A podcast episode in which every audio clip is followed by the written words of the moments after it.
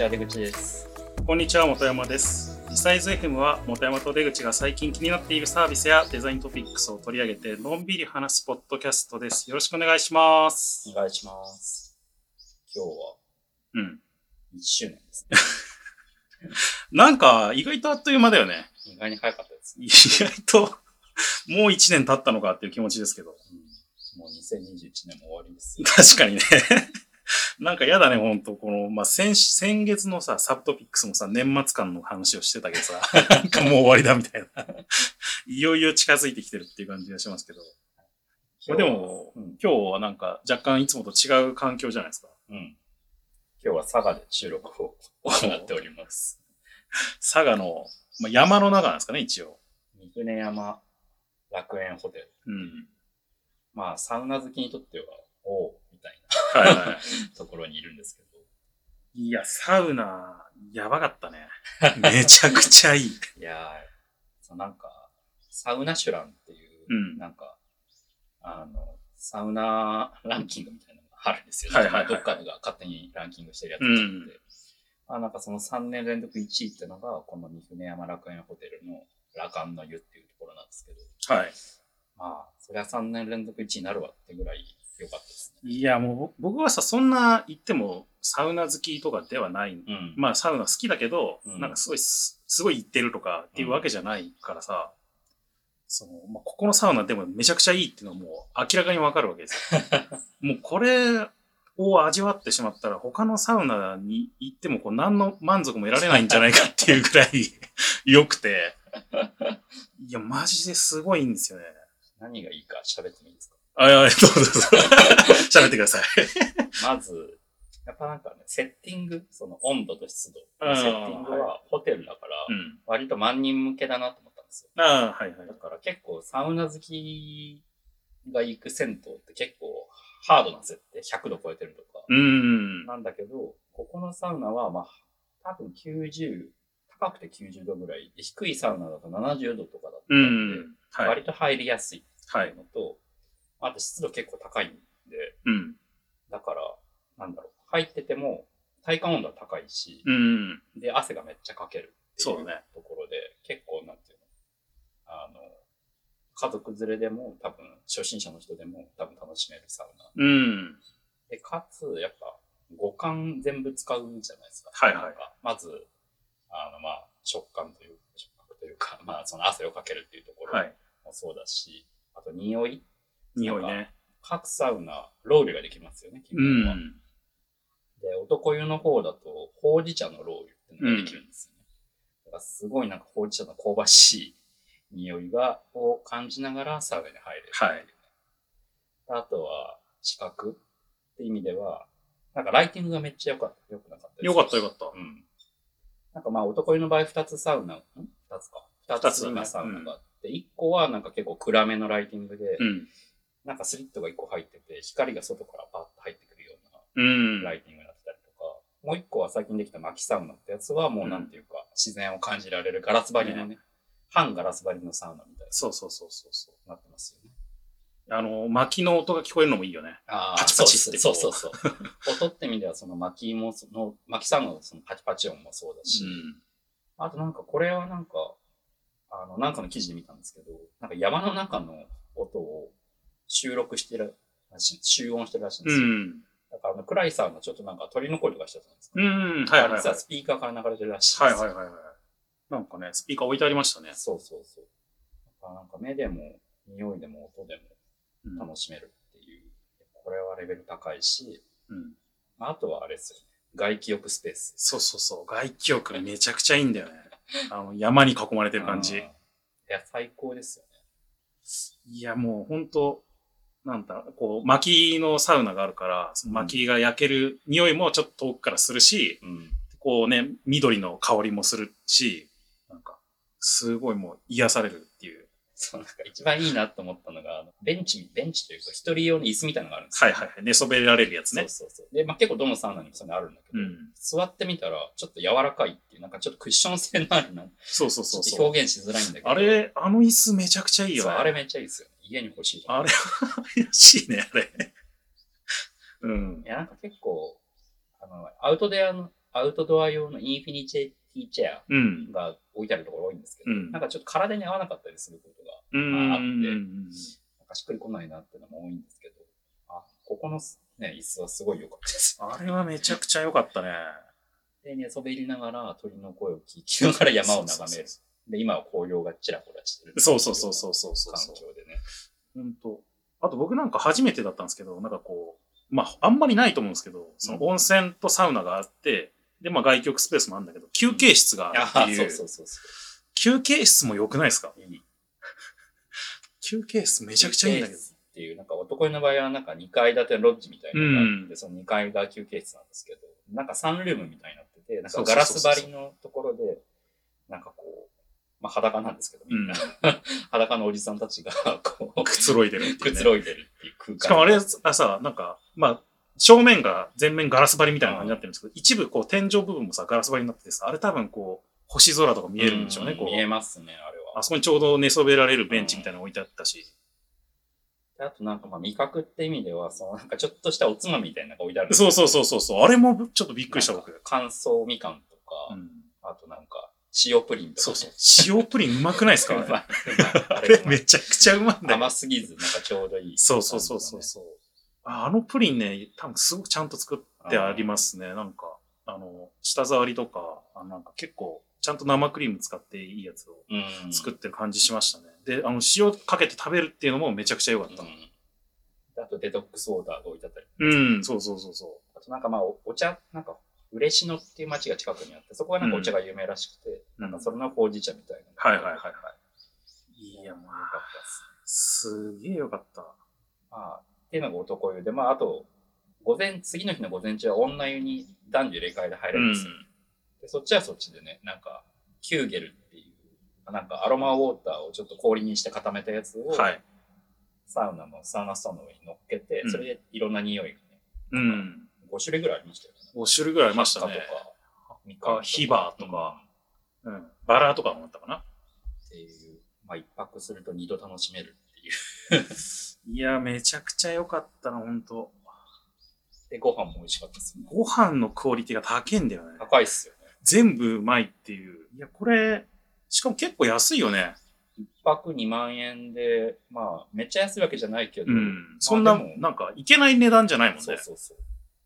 全然なんていうか、高級ホテルでは多分ないと思うんだけど、うん。普通にだってお客さんとか家族連れとかさ、ね社員旅行なんかそうそう人とかいたから、割となんか地元の人たちにとってはなんかそういうようなね、ちょっと贅沢する場所みたいなぐらいの感覚で来てるっていう印象でしたけど。あとなんかチームラボとコラボしててね、常設展みたいのがうやってて、ん、今ね。なんか昔の古いサウナっていうか銭湯スペース、うん。浴場をなんか、そのインスタレーションのスペースみたいな感じで。いや、なんかあれも夜ちょっと歩いてましたけど、うんなんかカップルがね、いっぱい歩いてて、そうそうそう なんかそういうスポットになってんだみたいな感じになってましたけど。であと今の時期、こういう、まあ、三船山っていう、もともとそのホテルの敷地外のところうんになんかこう、紅葉が見れたり、うん。なんか、すごいお得ですよね。なんか、お得だよね。まあ難点はちょっと遠いっていうね。そう、まあ、東京から行こうとすると、どうしてもね。僕らは、あの、前回エピソード福岡の話しましたけど、まあ、福岡から入ったんですけど、うん。長崎空港から行くのがなんかどうやら近いらしいです。うーん。いや、これは本当教えてもらってよかったなと思いましたね、僕。こんな場所があると。うん。ここはもう、もう一回来たいです。うん。本当に、すごい良かった。で、まあ、今日はそこから収録してるわけですけど。まあね、もう、さっきも一番最初に言いましたけど、もう1年っていうことなんで、まあなんか1年ちょっと振り返ってみたりしようかなっていうふうに思うんですけど、うん。ポッドキャストを、まあ、振り返って、うん。どうでした？もうざっくり。結構、多分ね、3分割ぐらいできて、はい。前半は喋ることたくさんあるじゃないですか。ああ、まあ、ネタがストックある時期ね。そうそうはいはい。そうそうありましたね。だからね、結構なんか、1週間で2本出してるまあまあまあまあまあ、なんか、勢いに乗ってる時ね、そうそうなんかすごいもう、別にそんな聞いてる人も多多いわけじゃないんだけど、そうそうそう。なんか、乗ってる時ね。3月ぐらいうんまで、はい。11月に始めて3月ぐらいまうでの時期ですねその後やっぱね、ちょっとしんどくなってくるんですよ。はいはいはい。ネタ切れっていうのがやっぱ、1週間に1回出すっていうのがあるんで、うんまあ、常にこうネタ何考えようみたいなのがあって、で、その時やってよかったのが、あの、ポッドキャストフォーマフォーマット大喜利っていうのをやって そうね。あの、クローズドなね、やつだよね。そうそうそうクローズドに二人だけで、その、どういうようなこうネタがあり得るかな、みたいなのを、もう単純に一個一個の細かいネタ出しするっていうよりも、そのどういうようなフォーマットのネタが考えられるかなっていうところを考えていったんですよね。うんもうちょっとメタ的な部分というか。そうそう。で、まあ、その中で出たのが、なんか、あの、最近だとメタバース大喜利とかやってるけど、うんまあ、そういう技術のネタ大喜利みたいなのができるんじゃないかとか、まあ、あとなんか、デザイン誌みたいな、概論の話、うん。この間やったやつなんかみたいな、こう。何かワンテーマで調べてみる。そうそうそう。調べてみた系のやつね。テーマとか、まあ、あと何がありました。まあ、あとサブトピックスでその月末にやってるうん。小ネタを話、時事ネタ小ネタを話すっていうのも、うん。まあ一個そうです。そうですね。うん。まあ、っていう、まあ、なんかまだ出してないやつもいくつかあるんですけど、まあ、うんますね。そういうフォーマットを何個か量産できたことで、こう、ネタ、ネタ切れを起こさない、そうね。持続可能性を高められた一時期さ、なんか、ネタ切れっぽくなってきてさ、なんか、ずっと本の紹介してたそう本っていうフォーマットはまあ便利なんです便利だよね。そうそう。だって、ネタを仕入れて話すっていう感じになるから。要約するだけなんですそうそうそうそう。まあ、読め、読めさえすれば、いくらでも、うん まあまあなんか僕の中では一応、その一番最初に始めるときに、うんなんだろう、こう、まあもちろんね、たくさんの人に聞いてもらいたいから、なんか面白い風な感じで出せたらいいなっていうのはあったけど、うん。まあまずこう自分がこう、インプットするっていうのと、うんで、それをなんかライトにアウトプットをするっていうのをずっとつなんか継続的にやりたいっていうふうに思ってたうんところから始まってるから、まあだからそういう意味では本をまあインプットしてアウトプットするっていうのもその一つだったから、まあそれは結構達成できてるっていう意味で、うんまあ、全然いいところではあるんですけどね、もちろ。んですね。まあただ、なんか毎回毎回何かしら本をっていうのも ちょっと飽きちゃうかなっていうのは思ってたんで、まあなんかそういう意味でそのネタ出ししていろいろバリエーションっていうのが考えられたからいいなって思いましたね。うんあと僕らはゲストを呼ばないっていうスタンスでやまあってるじゃないですか。基本ね、基本まあ呼ばないってい、う。今んとこ呼ばないそうそうそうそう。まあ、っていうのは、まあ呼ぶのはいつでもまあできればうん。するだろうから、まあ一旦ちょっと自分らでね、フォーマットを考えてみよう。あのうん自分らの発信でやってみようっていそうね。制約のもとやってた。やったのが、まあ途中しんどかったけど、まあ今となってはフォーマットがいくつか生まれたんで、うん。まあそういう意味では良かったかな。そうだね。まあ最近は割と、なんか勘どころがちょっと僕は分かってきたかなっていう思ってて。はい。なんか最初の頃は結構がっつり何話すか作り込んでたんですよ。ああ、はいはいはいはい。カンペを毎回結構書いて、うん。この、この軸で進めていこうみたいな。うん。最近はなんか、なんかいい意味で適当になったというか。ああ、まあそうだよね。うんまあ僕もたまにこう、まあ前回のね、あの、行動経済学のやつも結構まあ本の中、本自体が結構重いというか、たくさん内容が詰まってる本だったから、めちゃくちゃカンペ書いたけど、うんあれ全部なんかそのままやるっていうよりは、うん結構話の流れに合わせてこう変えていくとか、うんまあそういう感じの話し方、まあ結構出口君もそういう感じになってるような気がするんですね、最近は。そうですね。なんか、ある意味だからそれはなんかこう技術が上がってるっていう気が まあ、あと大しますけ体、ど。モテヤマさんこの辺でくっついてくるかな。あ、餌があるんですね。この辺で、まあ、こう盛り上がったら、こう、こっちに振ってああ、はいはい。あなるほどね。うんあ僕はこう餌に食いついてたわけだ。いや、まあ、っていうのがちょっとわかっ、だんだん分かってきたっていうのはんありますね。まあ、あとなんか、このホテルに来る行きしがら、あの、車の中でね、うんなんかあの、Bluetooth で第1回エピソードと直近エピソードをちょっと聞き比べてみてたんですけど、聞いてたね。初回はマジでちょっと聞き苦しかったですね。そうそう、もうなんか聞いてられなかったよね。早く喋れよみたいな気持ちになって、なんか。なんか、まあ、じ、時間としては初回エピソードが2、3、20分ぐらいうん。20分ぐらいかな。で、なんかまあ、ロゴの変更について、Google とかのロゴの変更について話してるんですけど、で、直近が1時間のエピソードで、うん時間は全然3分の1ぐらいなんだけど、体感はめちゃ長いっていう。なんかね、うわーもうまどろっこしいなみたいな気持ちになって。早く。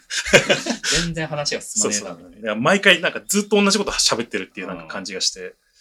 いや、なんかでもそういう意味でも、なんかね、まあ車の中でも話してましたけど、上達したなって感じで なんかね。なんか謎の上達感を感じましたよねまあ、間の、間の取り方というか、うん。っていうのを感じますね。これは本当にね、感じたね。僕も、そんなさ、まあ、編集の時に聞いてるっていうのはあるけど、うん。過去の回を聞くっていうのはあんましてなかったから、ずっと。うんそういう意味でも、こんな違うんだと思いましたね。ね。うん、僕も初回からまあ、モテ山さんうまいなとは思ってたけど、まあでもそれでも全然やっぱ全然違った。うまくなかったよ、ほんと。全然うまくなかった。なんかあれですよね。会話じゃなかったですよ。なんなんだ、あの、ほんと朗読というか。うん、なんかね、もうそ、ほんともう、イライラしたの。聞いてて。聞かなくていいかもしれないなってくらい。もうね。まあ、あとは機材もまあ良くなったんで。まあまあまあまあねそれはねうん、またちゃんと編集頑張ったりとかね。まあ最初の方はとりあえず出すっていうのをうん目標にしてたっていうのもあったから、まあできるだけ敷居低くやった部分もあって、まああんまりこうクオリティが高くないっていうのはあったかもしれないですけど。なんかまあ改めて、まあ1年やればちゃんとうん。伸びるんだなって思いましたね。そうだよね。うんこれでも本当僕もびっくりしたな。こんな違うんだと思って。こうあんま違ってる、なんか意識ってなかったけど、うん。うんもう徐々になんかこう変えてったところがあったんでしょうね。なんか自分の中で。うんあと再生数って意味では、一応右肩上がり。そうだね。なんかあの、11月の初めぐらいには、トータルの再生数が確か1万再生を超えたんだったかな、確か。えうん。で、なんかね、もう、徐々に、まあ、そんなね、めちゃくちゃ多いわけじゃないですけど、うん。まあでもなんか、こんな、最初の頃なんてね、もう本当に数人とか数十人とかそういうレベルだったじゃないですか。うん聞いてくれる方って。もう今はもう数百人っていうレベルになってるから。まあ、僕らそんな別に個人として拡散力があるわけじゃね。ないんですけど。うん。まあでもそれでもちゃんと伸びてるし、まああと結構いいなと思うのが、アンカー上で、こう、なんだ、初見の人がどれぐらいうん。と、定着してるのがどれぐらいかが、まあざっくりわかるんですけど、うんまあそれがほぼニアリーイコール。うん。まあ大体同じぐらいだね。初見の人も結構ふあのいい意味で増えてきたっていうのがあるんですけど、はい。だって割と定着してるっていうのは、そうだね。リテンションが高めなのかなっていううのん。は、北山さん振り返ってどうですか？いや、僕はなんか、あれですね。あの、一番最初の収録で話した、まあ、あの、エピソードとしては2回目なんですけど、うんサウナ行きたいを1年越しに回収したなっていう、伏線回収したなっていう。確かにね。エピソード2、サウナ行きたい、そうそう。サウナ行ったってことになったっていうね、こう。そっか、あの時は行ったことなかったみたいな感じでしたっけ？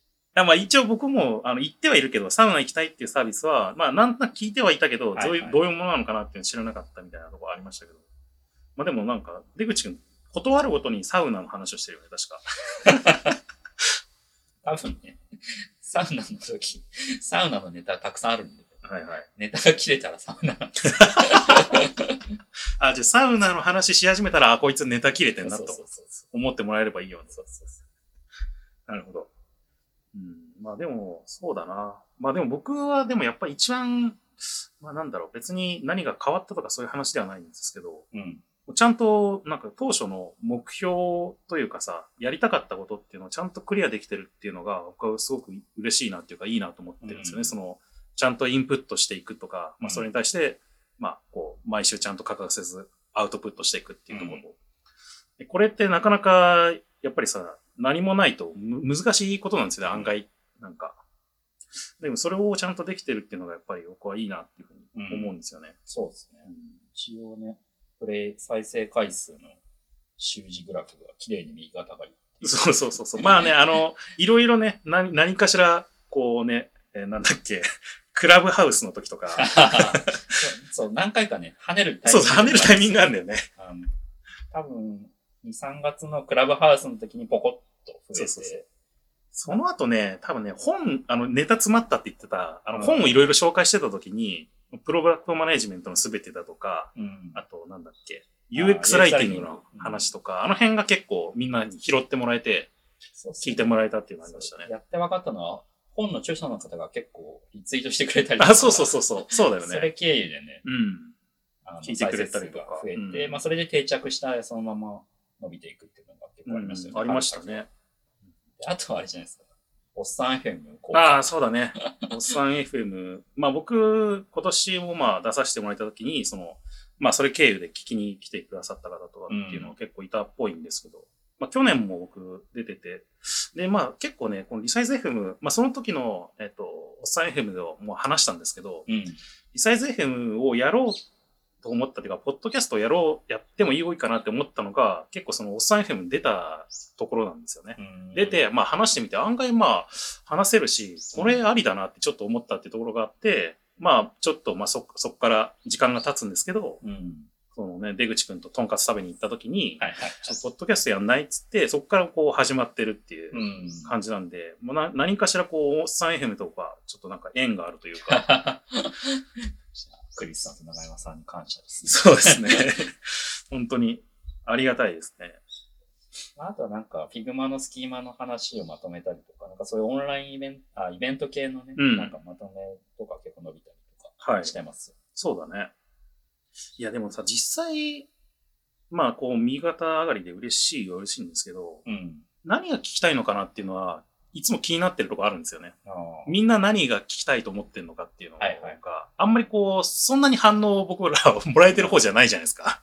まあ、あとなんか、本当に合ってるのか、この数字は合ってるのかそうそう、それもなんか若干不安なところもありますよね。なんかこう、じまあ、身の回りの人がちらほら聞いてくれてるっていうのを言って、言ってもらえるのは実感としてあるんですけど、はい、果たしてなんか本当に、この数字は本当かっていうのは、いまだにちょっと疑問。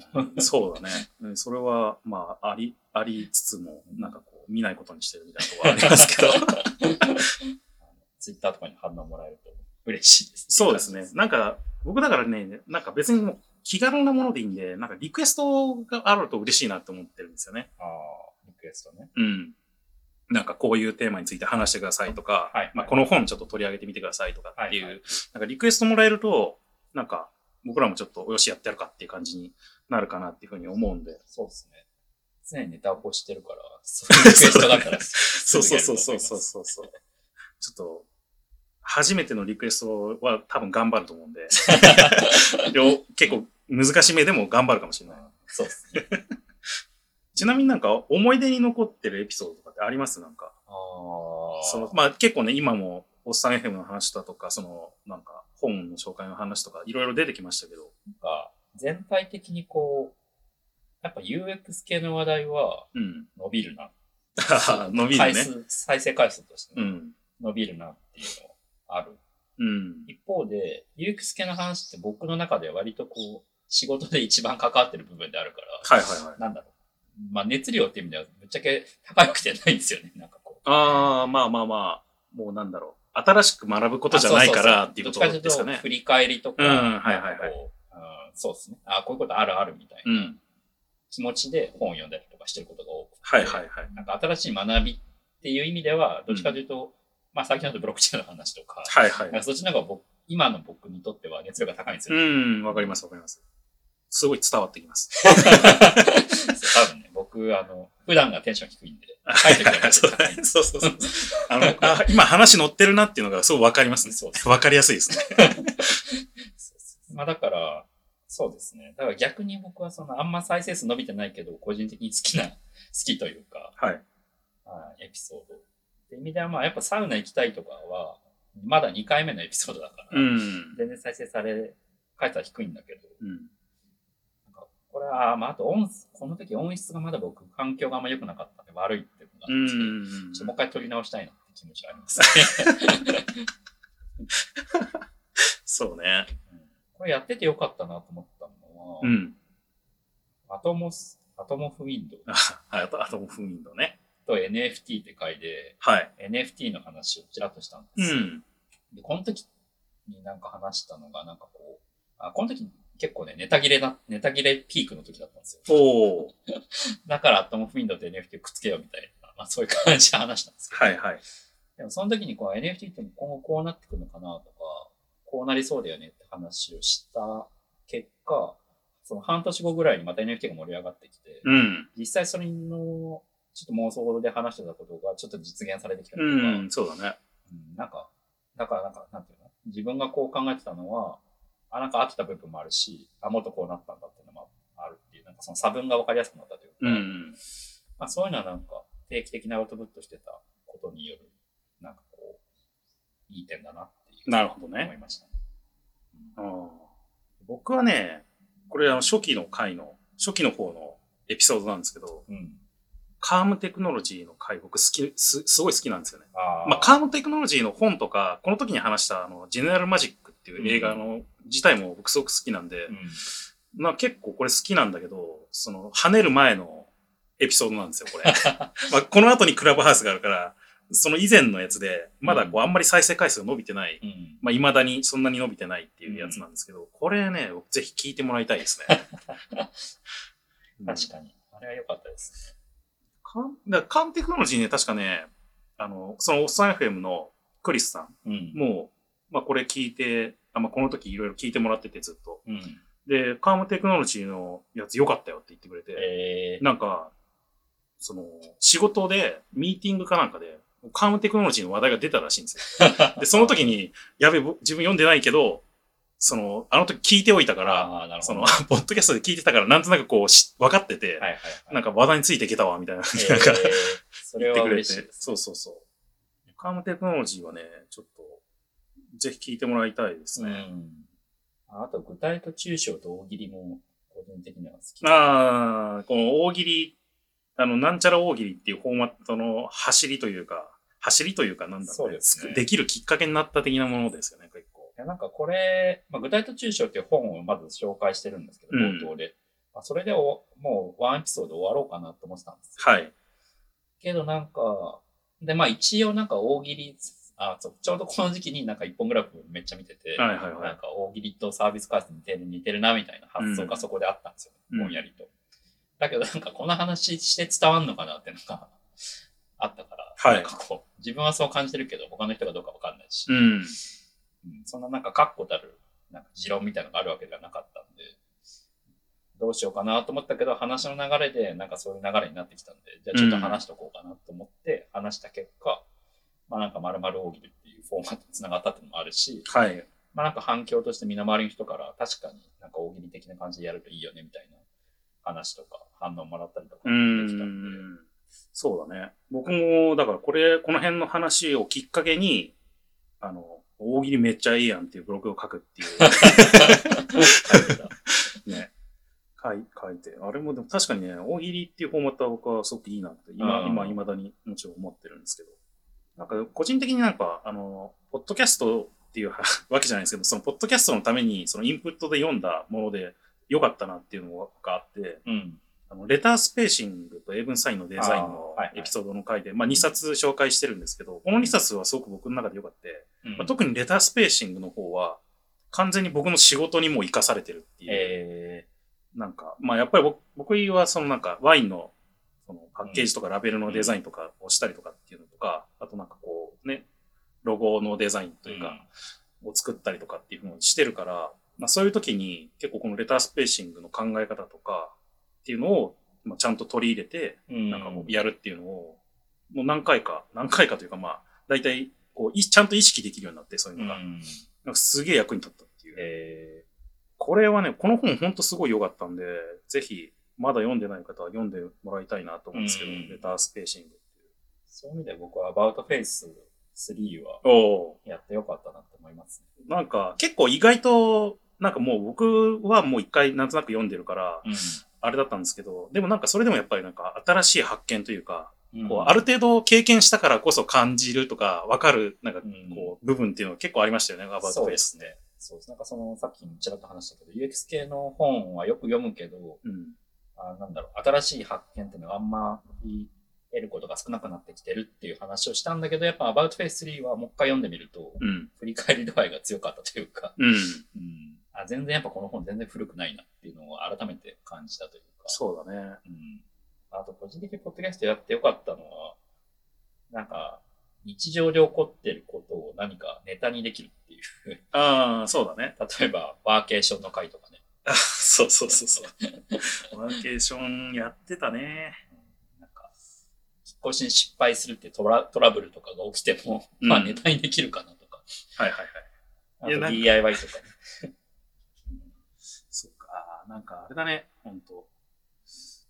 YouTuber みたいになってくるね。そうそうそう。何があっても全部ネタにすればいいみたいな。そうそうそうなんか いや、なんかね、よく深夜ラジオ芸人のやつ聞いてるんですけど、はいはいはいなんかやっぱ毎週、あの人たちもラジオしてるから、うんネタが常にないらしいんうですよ。んだ。からないときは、なんか旅行とか、まあ、例えばオードリーとかね、聞いてると、うんなんかあえて、えあの出張先に行ったときに街をブラブラしてみて、なんか怒んねえかなっつって。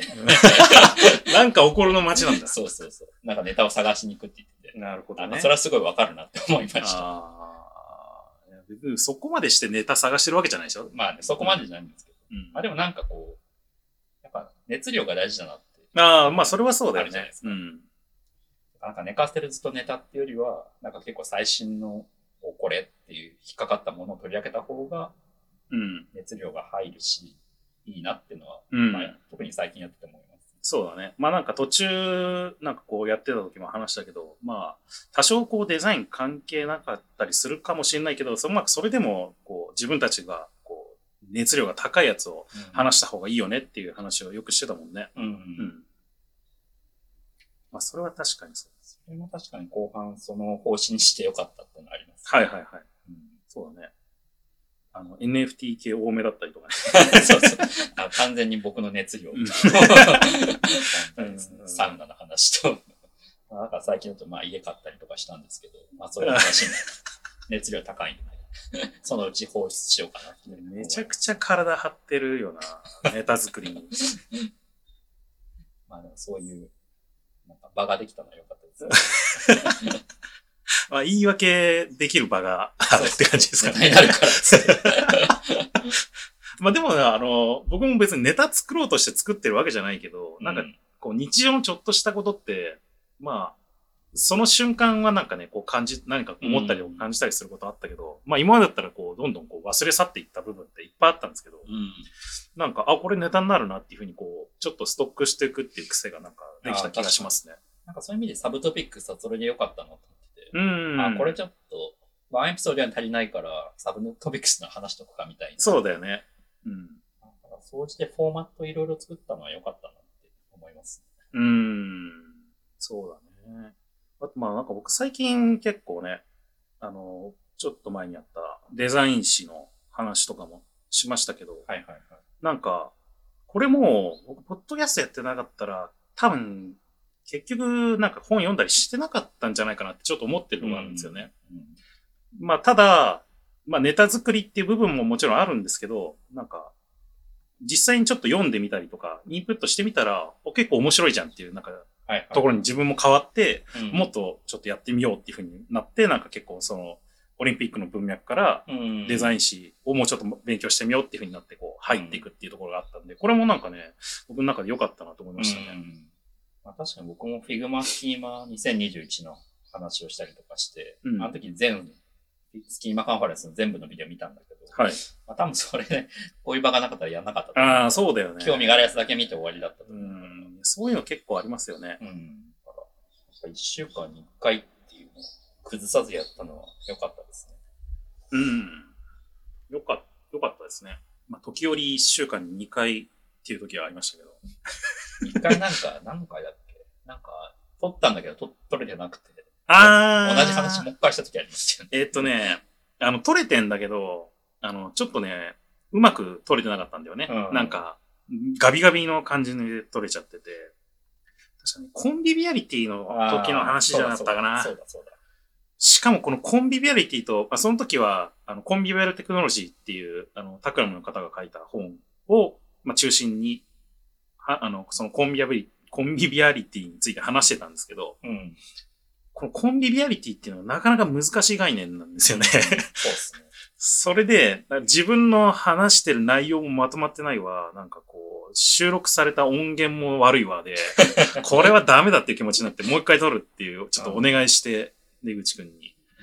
で、もう一回撮って、まあ、二回目はね、さすがにちょっと、ちょっとまとまったかなっていう気はしましたけど、ただ、二回目になって、そのコンビアブルテクノロジーっていう本を、の話なんだけど、それ自体の話っていうよりも、まあそれをすっ飛ばしてコンビビアルとはっていう話をするっていう、あんまり本の内容をそこまで話さないっていう、最終的になんかそういう感じになっちゃった気がしますけど。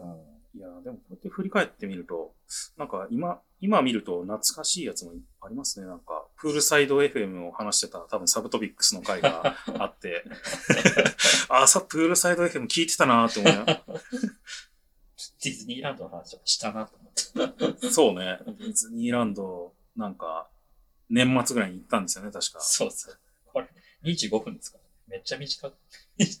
まあ今となってはね、まあちょっと逆に僕は今ちょっと長すぎそうですね。そてる傾向があるなって思ってるんで、うそれ自覚してるので、もうちょっとサクッとやりたい、収めたいっていう気持ちはあるんだけど、うん。なんかこうね、熱量が入っていくとどんどん長くなっていくっていう。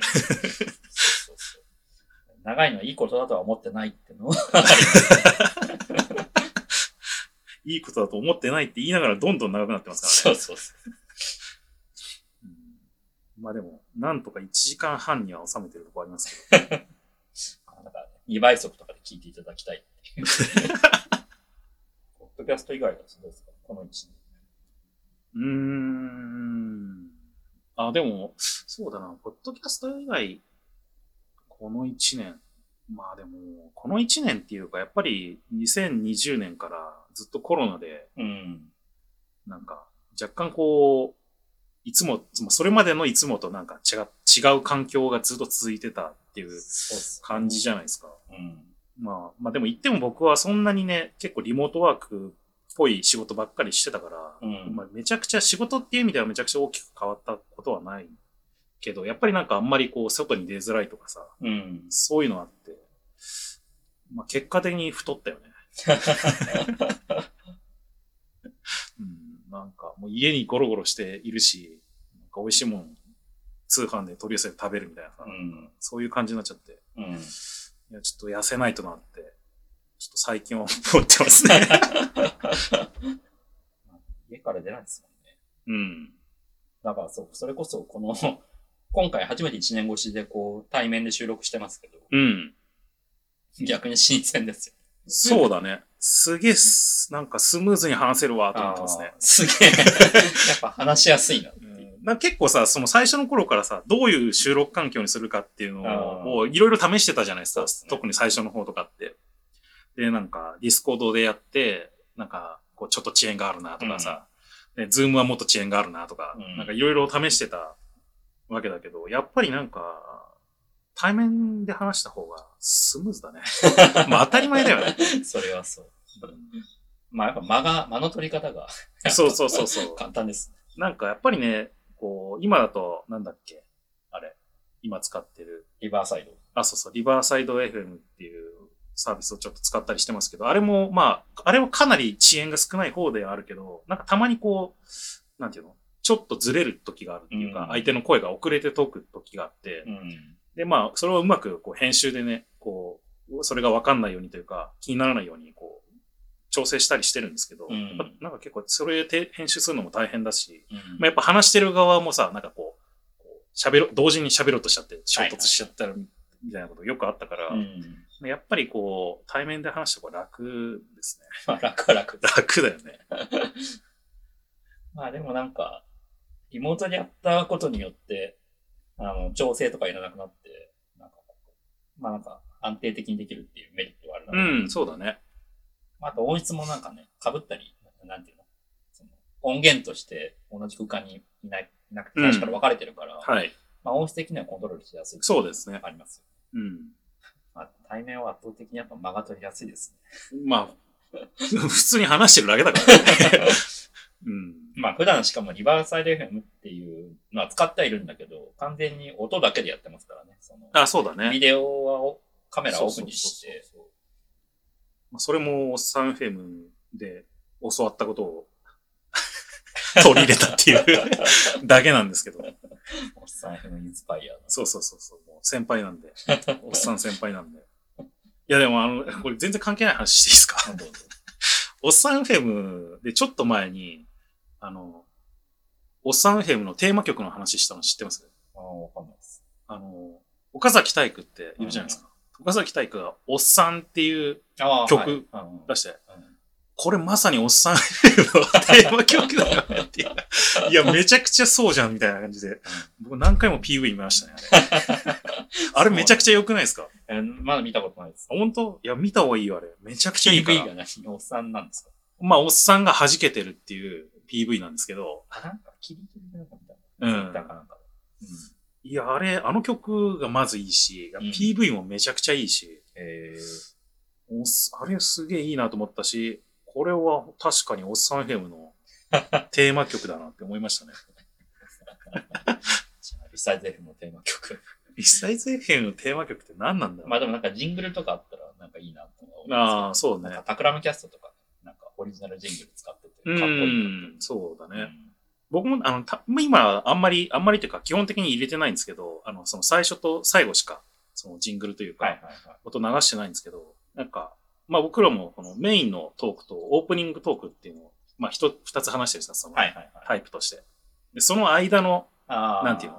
場面切り替えのブ、リッジみたいな。そうそうそう、なんかこう、ジングルとかねう、んちょっとたまに入れたいなっていうふうに思う時があって確かに。。それはあってもいいかもしれないです。で、この前あの、あれ、なんだっけ、その、特別編として、アフタートーク出したじゃないですか。あれは実は入れてて、入れてましそた。うそうそう。ちょっと試しに入れてみたんですよ。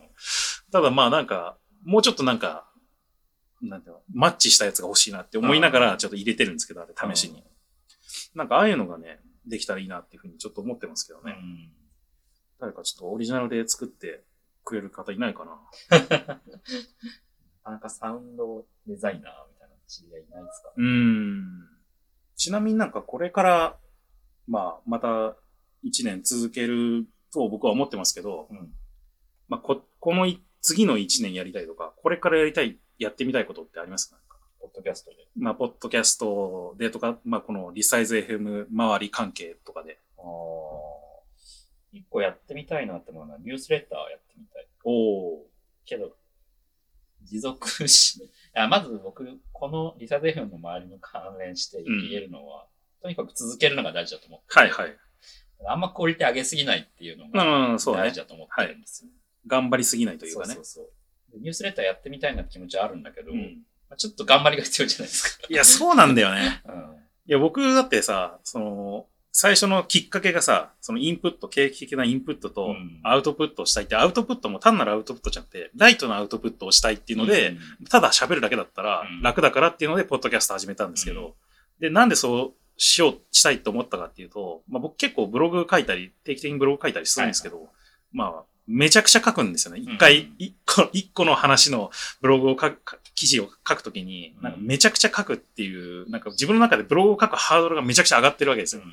で、それ、まあそれはそれで、まあ熱量があってやってるときは全然いいんですけど、ただなんか、どうしても間が空いちゃうというか、なんか、あれた書くの大変だからちょっと今回やめとくかみたいな気持ちになっちゃうのをなんとかこう吐き出せないかっていうのうん。で、まあ、ポッドキャスト始めてるから、なんかニュースレターはなんかまたそっちの沼に 入っていきそうで、そうそうそそれでなんか、ちょっと僕はなんか敬遠してるとこありますけどね。う。なんか、なんか、低頑張りで やれる何かが、うんなんかフォーマットがあればいいなとは思ってるなるほどね。まあそれはちょっとや興味はありますね。なんか最近ツイッターで、ツイッターがあのニュースレターサービス買収して、うん最近なんか、購読するボタンみたいなのがつくようになったの知ってます？あそのツイッター上にですか？そうそうそあう。、えー、ツイッター上に出るんだ。そうそうそう。なんかそういうのもあって、えー、うん、なんかやってみたら気軽に購読できたりして、うん面白いのかなとか気にななんかあれじゃないですか？字数制限設ければいいんじゃないですあそうそうそあとはサブトピックスみたいに、なんか、とりあえず時事ネタとか気になってることを紹介するって体にして、うんまあそれプラスコメントとかをちょっと追加するだけ。か、あとはまあ、頑張りが必要だけど、頭使わなくていいのは書き起こし。ああ、まあ書き起こしね。うん書き起こしをやった方がいいのかよくわかんないよね。うんまあでも、聞き始めるっていうきっかけ作りではいいだろうなとは思うんですよ、ね。ああ、なるほどね。いきなりこう1時間時間を使って使う、聞き出す、ないと思うんですよ。まあまあまあ、なるほどね。うんまあ、そういう意味では、あの、前も、結構前にも話しましたけど、そのなんか、ポッドキャストの一部ちょっと面白かったなって盛り上がった部分を切り取って、なんかシェアするとか、なんか聞いてもらえるように、ちょっと試し聞きしてもらえるようなやつをやるっていうのなんかずっとやりたいって言ってるけど、なんかなんか、それができるといいよね。やりたいですね。うんなんか切り抜きをね、もうちょっと、ポッドキャストアプリ側でカジュアルに切り抜けるような。そうそうそうそうアンカーとかでね、うん。できるといいなって思うんだけどなあとなんか別にそれが自分たちだけじゃなくて、なんかこう聞いてる人たちもできるとかね。はいはいはい。まあ結構 YouTube とか、あのゲーム配信のツイッチとかもある,、うんあるんですけど、そういうなんだろう。ユーザーがなんかこう面白いと思ったところを切り抜って、切り抜き、切り抜きして、で、なんかこうシェアしできたりするっていう機能が。そういうのできるといいなって思いますけどね。まあ、そういう、なんだろう、ショートチャンネルじゃないけど、うん。そういうの作ってもいいかもしれないですね。ああ、なるほどね。最近ショート動画が流行ってますからね。そうそうそうの TikTok とかの文脈で。結構なんか、生配信したやつを切り抜いて、で YouTube のショートっていう最近できたあの TikTok はいはいはい。クローンみたいなやつ。そっち側に流すとかしてる YouTuber もいます、言いますね、言いますね。うん。片山さんなんかね、僕はね、これまあ、おっさん FM でも同じようなことを話したんですけど、まあ、できるかどうかは別として、あの、イベントやりたいんですよ。おお イベントね。で、イベントもいくつか種類があってう、んそのリアルイベントをやるのか、うんそれともなんかこう、なんていうの、ポッドキャストウィークみたいな感じで、うんなんか、まあ、おっさん FM とか、なんかこう、仲間内で、なんか、の、その、ポッドキャストをやってる人たちうんで、同じ一つのテーマで、なんかその一週間話すっていう。やつ。うんまあそういうのはやってみたいなとか、うんまあリアルイベントだったら、僕あの、だいぶ前に話しましたけど、その UI 温泉っていう。企画が過去に一度だけ開かれていて、うんまあ温泉施設で、まあなんなんか UI なのか、そのデザインなのか、うんなんかそういう系の話をするっていうイベントだったんですけど、うん。そういう感じで、なんか温泉施設でサウナを入った後にうん。上がってきてみんなで、あの、ポッドキャスト公開収録を 聞くっていう やつをちょっとやってみたいなっていうのは。銭湯 ってのがいいですね。そうそうそう。